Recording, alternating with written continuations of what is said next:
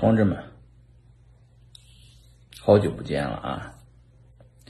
相信大家这个都关注我这个微博了的最近的一些观点，哎，对，卖中国的房，买中国的股啊，这个前提呢是，如果你是持有比特币的。千万不要卖比特币去买任何的其他资产，包括我说的房和股啊。我是这个前提是说，你如果持有着两套以上的房地产，哎，你可以把这个房子卖了，然后去买这个股票。当然，这个这个前提就是中国的房和中国的股啊。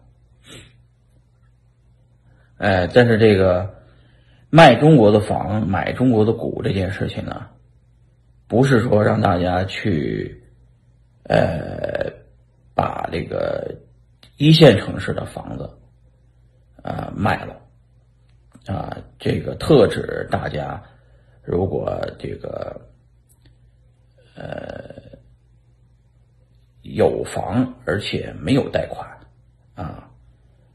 这个房子呢，明显是在这个十年之内不会有太大的涨幅了啊，呃，手上全是房地产，一点股票也没有，那你可以考虑我的提议啊，卖点房子，买点股票。但是股票买哪个呢？就要给大家这个分析分析啊。首先呢，这个我相信很多人也没那么多房啊，有那么多房的人呢，也高净值人群了，基本上也不用我建议啊。呃，那么这个，那你如果还是在想三四十岁左右有一次暴富的机会的话，那一定不在房地产上了，这是先明确啊。呃，如果你想 all in 梭哈买一套房子啊，贷款当房奴，我也挡不住啊。那就一套嘛，结婚生孩子这是最重要的，还是应该买啊。那如果说是买房让你压力变得很大，然后呢不想当房奴，那咱们就改用我的这个第二个方案，就是关注中国的股市。中国的股市那么多啊，你买哪只呢？这个我不好说。但是我的建议是不买二级股、二级市场。什么叫二级市场？就是说不在这个现在的市场上去炒炒股啊，不建议炒股。就像我不建议你们在币圈炒币一样，因为币圈这个所有炒币的人都在被早期长长期持有比特币的人在收割啊。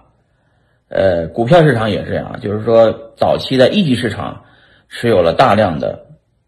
低成本的股票的这些人在收割所有的股民啊，然后呢，这批人呢在股票市场上的赚的钱并不多，因为中国四十年改革开放主要是靠房地产拉动，中国人人人持有房地产，而美国人人人持有股票啊，呃，成熟的资本市场一定是这个股票为主。呃，但中国呢比较特殊，发展阶段以房地产为主。这个阶段告一段落以后呢，大家要以股票为主。但是股票呢，我还是觉得你到二级市场去当韭菜呢就算了，还是要关注一级市场。